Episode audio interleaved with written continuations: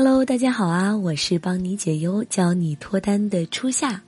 我们今天要跟大家分享的内容是：怎样知道一个女孩子喜不喜欢你？看她约会后的表现就知道了。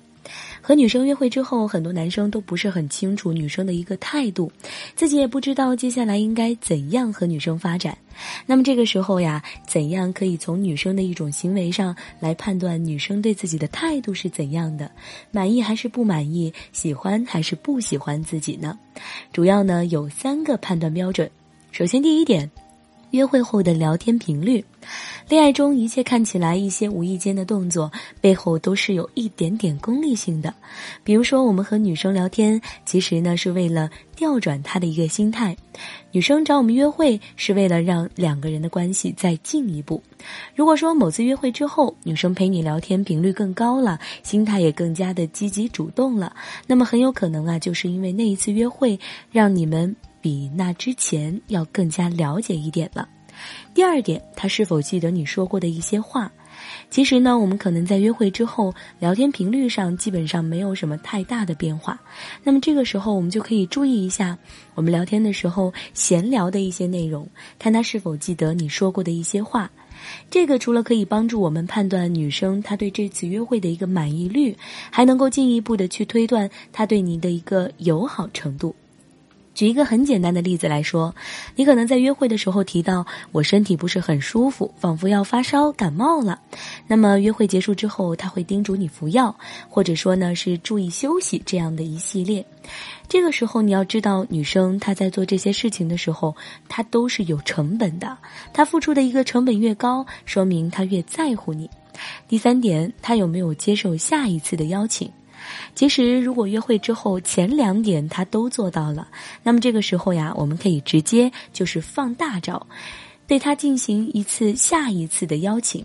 如果说女孩她对之前的一些表现感到还不错，觉得你还不错，觉得你还挺令人满意的话呢，她是没有理由去回绝男孩子的下一次邀请。如果说一场约会之后，你再约他出来，他很不愿意出来，或者说他用各种理由推脱的话，那么他很有可能对你是没有什么独特的一个情感了。